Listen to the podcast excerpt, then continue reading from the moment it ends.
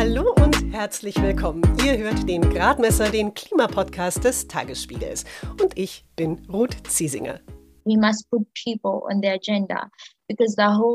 Wir müssen die Menschen sehen, um die es geht. Der ganze Kampf um Klimagerechtigkeit ist ja viel mehr als Solaranlagen zu installieren. Es geht darum, Menschen zu helfen. Menschen, die leiden, hier und jetzt. Die ugandische Klimaaktivistin Vanessa Nakate appelliert hier an die G7. Aus konkretem Grund. Die Regierungschefs dieser mächtigen westlichen Industrienationen treffen sich jetzt Ende Juni zum Ende der deutschen G7-Präsidentschaft im bayerischen Elmau. Eigentlich wollten die Deutschen in den vergangenen sechs Monaten den Klimaschutz entscheidend vorantreiben.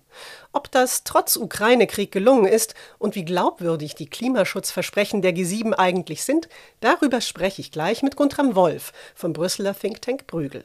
Vanessa Nakate, die bekannteste Vertreterin von Fridays for Future in Afrika, sagt außerdem, was Olaf Scholz in ihren Augen falsch macht. Und Susanne Ehlerding erklärt gleich, warum das, was auf dem G7-Gipfel passiert, auch wichtig für die nächste Weltklimakonferenz ist. Hallo, ich bin Lorenz Marold, Chefredakteur beim Tagesspiegel. Wenn Ihnen unser Podcast gefällt, testen Sie doch gerne auch mal unser E-Paper oder unser Digital-Abo mit allen Inhalten von tagesspiegel.de. Wir sind rund um die Uhr für Sie da, damit Sie wissen, was wirklich wichtig ist. In Berlin, in Deutschland und international. Sie können unser Angebot jetzt gratis testen unter tagesspiegel.de/slash probieren. Der Tagesspiegel aus der Welt, aus der Weltstadt.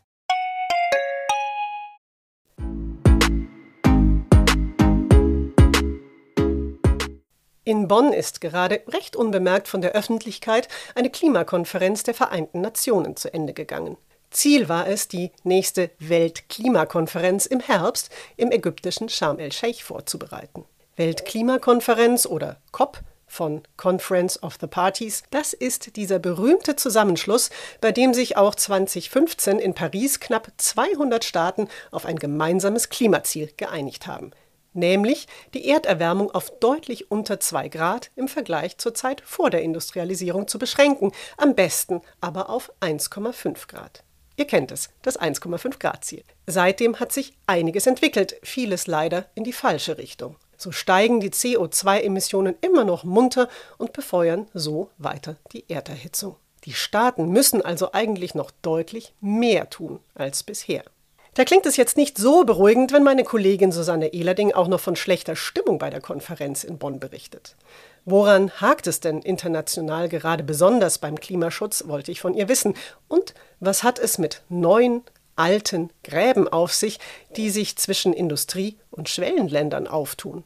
Ja, das bezog sich auf eines der Themen, die in Bonn nicht so richtig vorangebracht wurde. Und zwar hat man in Glasgow beschlossen bei der letzten Klimakonferenz, wir wollen ein Arbeitsprogramm, mit dem wir erreichen, dass die Emissionen gemindert werden. Denn die sind ja nach wie vor zu hoch. Und das heißt Mitigation Work Program.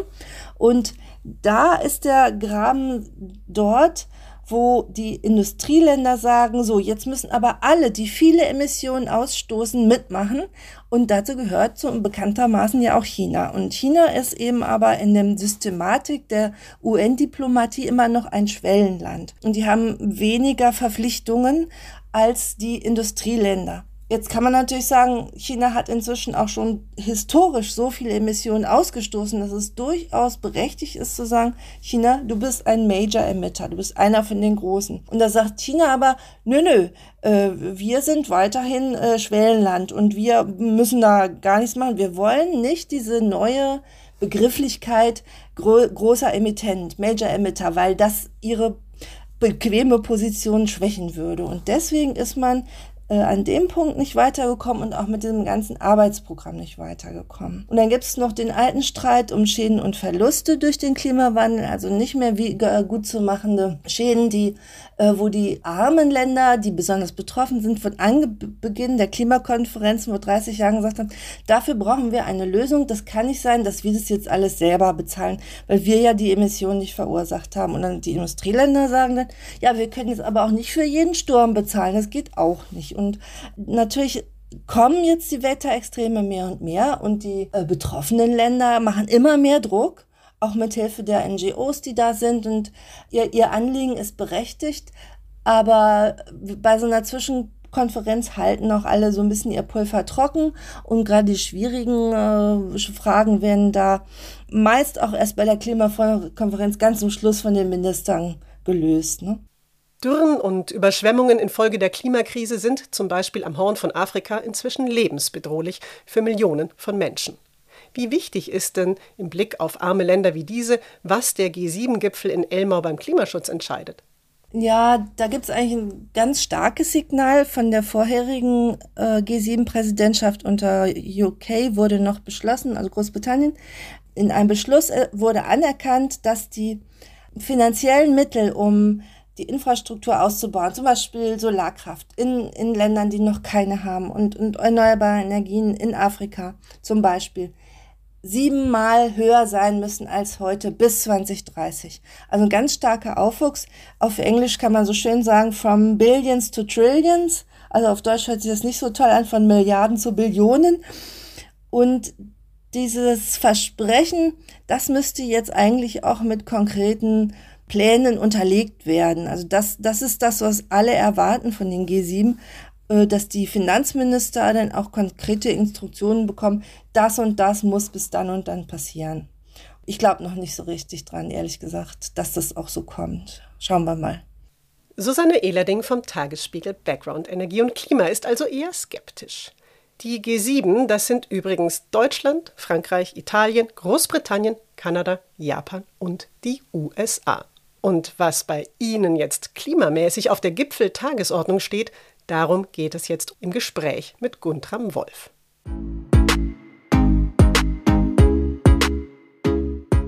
Der Finanz- und Klimaökonom Guntram Wolf ist Direktor des Brüsseler Thinktanks Brügel. Er berät unter anderem den Bundestag, die französische Assemblée Nationale und das EU-Parlament. Wir haben im Videocall miteinander gesprochen. Einmal summt bei mir im Hintergrund eine Säge mit. Ich bitte euch, das zu entschuldigen. Das große Thema der deutschen G7-Präsidentschaft sollte ja der Klimaschutz sein. Und kurz vor dem Gipfel haben SpitzenwissenschaftlerInnen auch nochmal starke Impulse für den Klimaschutz gefordert und vor allem ein schnelles, massives Reduzieren der Treibhausgasemissionen. Vielleicht erstmal ganz allgemein. Warum ist denn die Rolle der G7 beim Klimaschutz so wichtig? Es sind ja nur sieben Länder, könnte man sagen. Ja gut, in der Tat ist das Klimathema ein globales Thema und wir müssen überall die Klimaemissionen, also die Treibhausgasemissionen reduzieren. Aber es ist natürlich so, dass die Industrieländer und insbesondere die G7-Länder nicht nur zu den größten aktuellen Verschmutzern gehören, die also am meisten Emissionen machen, insbesondere wenn man sich das pro Kopf ansieht. Sie haben aber auch vor allem eine historische Verantwortung, denn wenn wir uns den Bestand an CO2 in der Atmosphäre ansehen, ähm, und es geht ja beim Klimathema nicht um sozusagen die jährlichen Emissionen, sondern tatsächlich die Menge an CO2, die in der Atmosphäre schon ist, dann haben die Industrieländer, also die G7-Länder, den größten Anteil, haben wirklich am meisten dazu beigetragen, dass wir so viel CO2 schon in der Atmosphäre haben. Also insofern gibt es da tatsächlich auch eine ganz besondere Verantwortung auf Ebene der G7. Und äh, die G7 hat natürlich auch wirtschaftlich eine sehr große Macht, um wirklich auch viel zu erreichen in den G7-Ländern selber, aber auch außerhalb der G7-Länder. Olaf Scholz, also Bundeskanzler Olaf Scholz, der hatte ja zu Beginn der deutschen G7-Präsidentschaft als ein ganz wichtiges Ziel propagiert die Schaffung eines sogenannten Klimaclubs. Und in dem könnten sich dann Mitgliedstaaten auf eine gemeinsame Bepreisung von CO2 oder eine Besteuerung einigen. Ich erkläre ganz kurz, es geht darum, dass eine bestimmte Summe pro Tonne Kohlenstoffdioxid gezahlt wird, das eben beim Verbrennen von Kohle oder Öl in die Atmosphäre gelangt. Das sieht jetzt, glaube ich, nicht so aus, als ob in Elmau quasi die Gründungsurkunde eines solchen Clubs unterzeichnet werden würde. Was ist denn da möglicherweise nicht so gut gelaufen in den vergangenen Monaten? Ja, also der Klimaclub, ich erkläre vielleicht noch mal ganz kurz, das Entscheidende an dem Klimaclub ist tatsächlich, dass man sagt, wir wollen nicht nur bei uns selber, also im Club, die Emissionen reduzieren, sondern wir wollen auch eben einen Anreiz schaffen, dass Länder außerhalb des Clubs ebenfalls ambitionierter werden bei ihren Klimaschutzmaßnahmen. Und äh, das ist insofern sehr wichtig, als dass wir nach 27 COP-Meetings oder 26 COP-Meetings COP ist die Weltklimakonferenz. Also nach 26 äh, Weltklimakonferenz-Treffen weiterhin jedes Jahr nicht weniger, sondern mehr Emissionen in die Atmosphäre schicken. Das heißt, die aktuellen internationalen Klimabemühungen fruchten nicht. Sie führen nicht dazu, dass wir weniger Emissionen betreiben. Wir brauchen also einen zusätzlichen Mechanismus, um die Klimaambitionen zu erhöhen. Und die Idee wurde ursprünglich von William Nordhaus entwickelt, einem Nobelpreisträger der Volkswirtschaft. Und ich habe mit einem Kollegen das dann weiterentwickelt äh, und habe argumentiert, dass wir eine Modifikation brauchen. Wir brauchen eine andere Art von Klimaclub und unser Klimaclub basiert tatsächlich auf einem CO2-Grenzausgleich, also einem Ausgleich an der Grenze für Emissionen ja, diese, diese Art von Klimaclub wurde dann auch von damals dem Bundesfinanzminister und Bundeskanzlerkandidat Olaf Scholz aufgegriffen und ist jetzt eben in diesem G7-Gipfel ähm, wird das eben diskutiert. Und naja, das, das umzusetzen ist insofern schwierig, als man sich erstmal innerhalb des Clubs einigen muss. Wir müssen uns also im Rahmen der G7 innerhalb des Clubs eben einigen, da wirklich unsere Ambitionen massiv auch zu erhöhen. Und da gibt es zum Beispiel in den USA immer noch einiges an Skepsis. Der US-Präsident Joe Biden zum Beispiel möchte natürlich Klimaschutz vorantreiben aber er ist eben nicht bereit, Emissionen zu besteuern und damit wirklich die Emissionen auch in den USA richtig massiv runterzubringen. Also insofern fehlt bei uns noch die Ambition innerhalb des G7-Clubs. Wie könnte denn die Idee jetzt weiter vorangetrieben werden? Ja, ich glaube, dass die transatlantische Zusammenarbeit bei dem Thema wirklich zentral ist. Also die Europäische Union ist relativ ambitioniert. Auch in Europa haben wir noch nicht den Fortschritt, den wir brauchen. Und das Europaparlament hat ja leider zum Beispiel die Ausweitung des Emissionshandelssystems erstmal verschoben. Aber gut, in Europa sind wir schon relativ ambitioniert und in den USA eben noch nicht ganz so ambitioniert. Und insofern glaube ich, ist es jetzt ganz wichtig, mit den Kräften in den USA, die dieses Thema verstehen, also die das Klima schützen wollen, mit diesen Kräften eng zusammenzuarbeiten. Zum Beispiel der US-Senator Whitehouse, also er heißt tatsächlich White House wie das Weiße Haus, ist ein ambitionierter äh, Senator, der tatsächlich den Klimaschutz wirklich schnell voranbringen möchte und sich da auch der Industrie entgegenstellen möchte, die das teilweise unterbinden möchte. Und da muss man, glaube ich, mit solchen Kräften jetzt eng zusammenarbeiten, vielleicht auch mit regionalen Länderregierungen in den USA, um in den USA das Ambitionsniveau nach oben zu schrauben. Denn nur wenn die USA und Europa letztendlich da an einem Strang ziehen, nur dann können wir, glaube ich, das Klimathema wirklich voranbringen. KlimaaktivistInnen sind ja in der Regel eher schlecht auf die G7 zu sprechen. Und jetzt ist es aber so, dass zumindest die Ankündigungen der Klima- und Umweltministerinnen sogar von Umweltverbänden gelobt worden sind, weil eben zum Beispiel gesagt wird, bis zum Jahr 2035 wollen wir Strom fast ausschließlich aus erneuerbaren Energien gewinnen. Der Verkehr soll schon in acht Jahren stark dekarbonisiert sein, sprich Autos sollen ohne Verbrennungsmotor fahren. Angesichts dessen, dass zum Beispiel Japan sogar den Bau von zehn neuen Kohlekraftwerken plant und die Verkehrsdebatte ja gerade in Deutschland zum Beispiel eher kompliziert ist, frage ich mich, werden da Dinge versprochen, die in der Praxis nicht gehalten werden können? Wie schätzen Sie das ein? Naja, also ich glaube, insgesamt sind wir tatsächlich immer noch nicht ambitioniert genug. Das ist klar. Und es gibt erheblichen Widerstand weiterhin in, der Breite unserer Gesellschaft. Also man nehme nur so ein einfaches Thema wie das Tempolimit. Äh, das Tempolimit würde ganz konkret Sprit sparen und auch in der aktuellen Sicherheitssituation mit Russland wird das von internationalen Organisationen gefordert, dass es eingeführt wird. Aber der Widerstand ist halt im Autoland Deutschland sehr groß. nichtsdestotrotz glaube ich schon, schon, dass wir jetzt im, auf G7-Niveau, auf Regierungsniveau doch breit den Klimaschutz inzwischen verankert sehen und dass die Maßnahmen um einiges ambitionierter sind, als das die Regierung vor fünf Jahren hatten. Ja, also der, der Druck der Zivilgesellschaft, der breiten Bevölkerung ist einfach enorm nach oben gegangen und die Politik fängt jetzt endlich an zu handeln. Sie haben ja gerade schon Russlands Krieg in der Ukraine angesprochen. Das ist natürlich das beherrschende Thema und mit entsprechenden massiven Auswirkungen auch auf die Energiedebatte. Da gibt es jetzt einerseits die Hoffnung, dass jetzt der Ausbau der erneuerbaren Energien einen ganz anderen Schwung bekommt und andererseits werden auf der Suche nach Ersatz für russisches Gas auch in Deutschland neue Gasinfrastruktur gebaut. Kohle wird wieder mehr verfeuert. Die USA fördern anders als geplant wieder mehr Öl. Kanada treibt das Fracking voran. Was sehen Sie denn in der aktuellen Lage?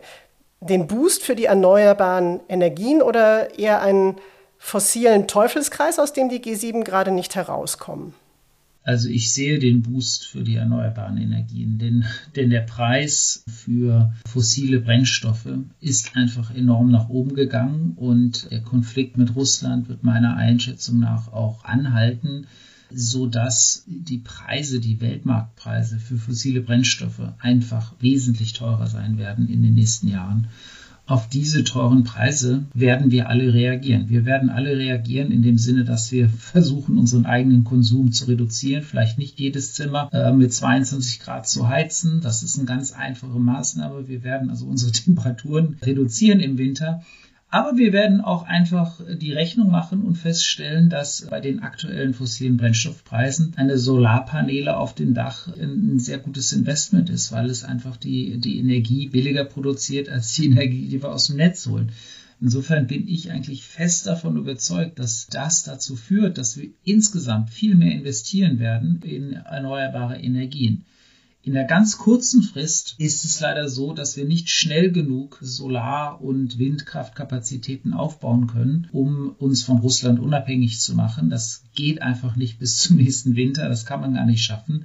Insofern wird jetzt ganz kurzfristig alles Mögliche gemacht, um wenigstens dafür zu sorgen, dass wir im Winter nicht zu sehr frieren müssen. Und dazu gehört leider eben auch, äh, dass wir Kohlekraftwerke äh, wieder in Betrieb nehmen, die natürlich sehr umweltschädlich sind. Aber da gibt es, glaube ich, kurzfristig keine Alternative zu.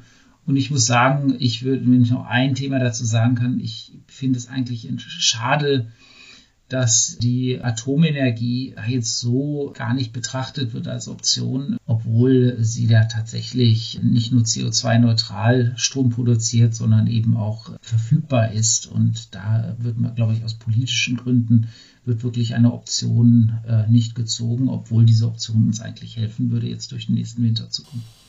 Im Zuge der Weltklimakonferenz in Glasgow im vergangenen Herbst, da hatten sich eine Reihe von Industrienationen auch Deutschland nach einigem Zögern dazu verpflichtet, künftig kein Geld mehr in fossile Energieprojekte im Ausland zu investieren.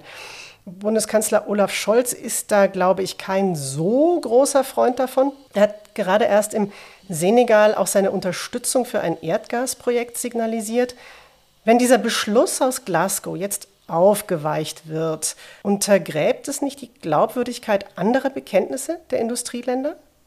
Ja, also wenn man, wenn man solche Beschlüsse untergräbt, dann natürlich untergräbt das auch die Glaubwürdigkeit. Ich glaube, in der ganz aktuellen Situation war es äh, einfach notwendig, jetzt möglichst schnell kurzfristige Alternativen zu Russland äh, und zu russischem Gas zu mobilisieren. Ähm, und zum Beispiel Italien hat mit Algerien neue Abkommen geschlossen und das, das braucht man auch einfach kurzfristig, um äh, sich aus dieser Abhängigkeit von Russland zu befreien. Aber natürlich gibt es da ein Spannungsfeld, dass natürlich jede Investition in fossile Infrastruktur, die wir jetzt aktuell tätigen, natürlich eigentlich nur eine kurzfristige Investition sein kann. Diese Investitionsprojekte sind aber natürlich dann für Jahrzehnte da und Insofern ist es eine sehr kostspielige Art und Weise, uns von äh, dieser Energieabhängigkeit aus Russland loszusagen. Aber nochmal, ich glaube, ganz kurzfristig, sozusagen, wenn wir uns ein, zwei Jahre ansehen, kommen wir einfach nicht vom russischen Gas, Gas einfach so los. So schnell können wir gar nicht die erneuerbare Energie ausbauen. Ich gucke nochmal auf das Thema Glaubwürdigkeit von der anderen Seite. Den armen und den sich entwickelnden Ländern, vor allem auch in Afrika, diesen Ländern wird seit längerem eine Summe von insgesamt 100 Milliarden Dollar pro Jahr versprochen für Klimaschutz und Klimaanpassung. Diese 100 Milliarden, die kommen aber bisher nicht zumindest nicht in der Höhe. Versprechen der G7 aus dem Dezember sind auch schon wieder eingekürzt worden. Was müsste denn in Elmau jetzt mindestens herauskommen und warum ist die Unterstützung dieser Länder auch aus unserem eigenen Interesse so wichtig? Ja, es ist ganz enttäuschend, dass Klimainvestitionen nicht mehr gefördert werden. Eigentlich gibt es ein, ein Commitment, gibt es eine Verpflichtung der entwickelten Länder, wirklich 100 äh, Milliarden bereitzustellen. Das habe ich schon mit EU-Finanzministern vor acht Jahren diskutiert, dass sie das nicht machen und äh, dass es eigentlich enttäuschend ist und dass es in unserem eigenen Interesse ist, das zu machen. Aber leider, wie so oft, ist es so, dass sobald es um Geld geht, es sehr schwer fällt, ähm, der Politik diese Mittel dann zur Verfügung zu stellen und dass da kurzfristiges Denken leider dominiert. Ähm, ich möchte nochmal erklären, warum es wirklich auch in unserem Interesse ist. Es ist in unserem Interesse, nicht nur, weil damit Klimamaßnahmen vorangetrieben werden, die das Weltklima schützen, sondern es sind natürlich auch ganz konkrete Projekte, bei denen oft es auch um Exporte von unseren Technologiegütern geht. Ja? Also wenn wir da Gelder in die Hand nehmen, um Windkraftwerke und Solaranlagen zu bauen, dann werden davon oft ja profitieren ja natürlich auch indirekt davon ähm, europäische Unternehmen, die äh, diese Dinge produzieren und exportieren. Also insofern denke ich schon, dass wir hier eine Chance haben und eine Chance, auch eine industriepolitische Chance haben. Und Europa hat, glaube ich, da schon auch einen Führungsanspruch. Und das bedeutet, die Europäische Union und nicht nur die G7 sollten wirklich da mehr Geld in die Hand nehmen.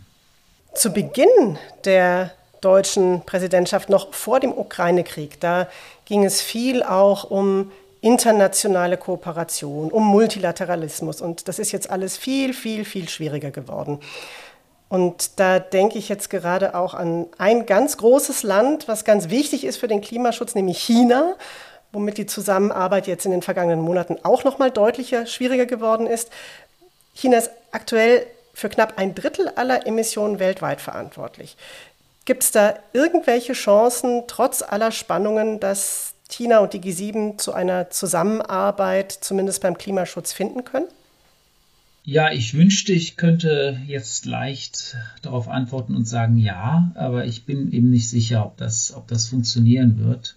Am Ende, glaube ich, werden wir das Klimathema dadurch in den Griff kriegen, dass die Technologie so schnell und so billig wird, dass sie einfach überall, also die erneuerbare Technologie, dass sie einfach überall umgesetzt wird. Und da ist China wiederum auch ein ganz wichtiger Player. China produziert die Solarpanelen inzwischen sehr billig und das ist gut für China, das ist gut für die Welt, denn dadurch haben wir billige erneuerbare Energie. Und China investiert auch innerhalb von China extrem viel inzwischen in erneuerbare Energie. Natürlich ist China ein riesiger Emittent, aber China ist eben auch einer der größten Investoren in erneuerbare Energie. Inzwischen werden mehr Windräder in China gebaut als in ganz Europa. Das ist auch eine Tatsache. Also insofern glaube ich schon, dass auch in China der Wandel stattfindet.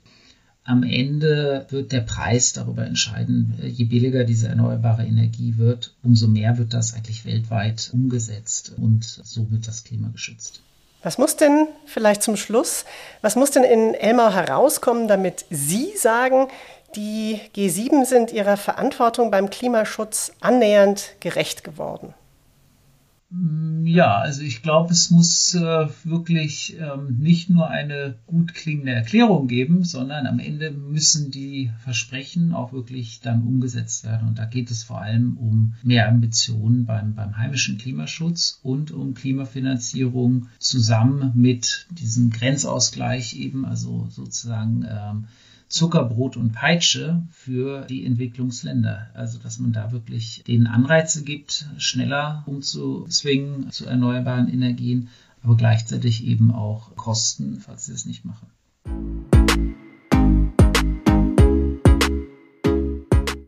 Guntram Wolf nennt es enttäuschend, dass die reichen Länder immer noch nicht die vereinbarten 100 Milliarden Dollar jährlich für Klimaschutz in Entwicklungsländern zahlen. Vanessa Nakate dürfte ihm da zustimmen. In einem Pressegespräch zu den Erwartungen an den G7-Gipfel hat die 25-jährige Uganderin außerdem mehr Unterstützung beim Thema Schäden und Verluste infolge der Klimakrise gefordert. Dass auch hier mehr Geld gebraucht wird, darüber ist ja, wie von Susanne berichtet, auch in Bonn gestritten worden. Dass die Industrieländer jetzt in Afrika aber sogar neue Gasquellen mit erschließen wollen, um ihren eigenen Energiebedarf zu decken, das findet Vanessa Nakate schlicht zynisch. Weil es aus Klimaschutzgründen der falsche Schritt ist und weil es den Menschen vor Ort erfahrungsgemäß nichts bringt. At COP26, six of the G7 countries, including Germany, signed up to end overseas public finance, financing for fuel auf der Weltklimakonferenz in Glasgow haben sich sechs G7-Staaten, auch Deutschland, verpflichtet, nicht mehr in fossile Energiequellen in anderen Ländern zu investieren.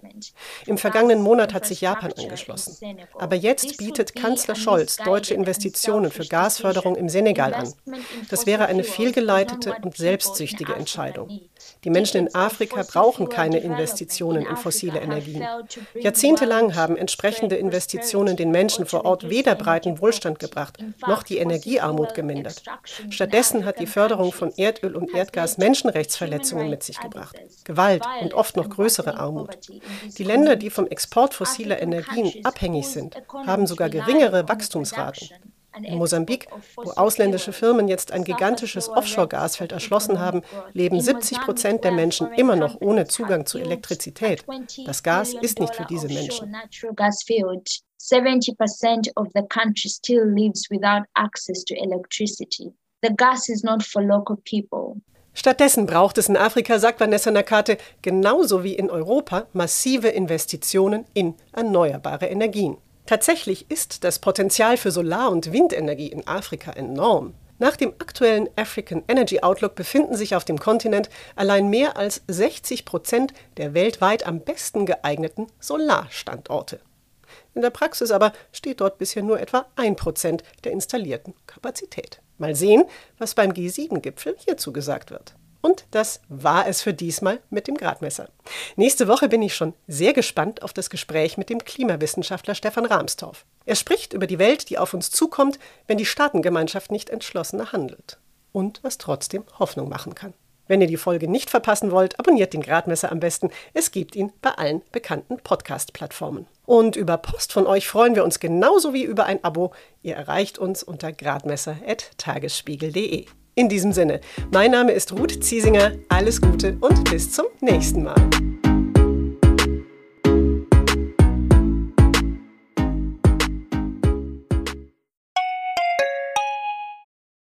Herzlich willkommen zu Tatort Berlin, dem True Crime Podcast des Tagesspiegels. Ich bin Sebastian Leber. Und ich heiße Katja Füchsel. Es geht um Körperverletzung, um Entführung, aber auch um Mord und Totschlag. 77 Jahre lang hat sich ein Justizbediensteter aus Berlin nie was zu Schulden kommen lassen, bis er nach fast 40 Jahren glücklicher Ehe seiner 78 Jahre alten Frau ein Kissen aufs Gesicht drückt und sie tötet.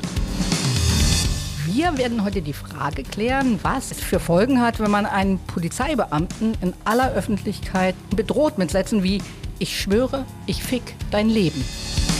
Es geht um den Prozess gegen den sogenannten Clanchef Arafat Abu Chaka und drei seiner Brüder. Unsere nächste Folge, da ist alles ganz anders, als es zunächst scheint. Hört rein bei Tatort Berlin, dem True Crime Podcast des Tagesspiegels. Abonniert Tatort Berlin jetzt, um keine Folge zu verpassen.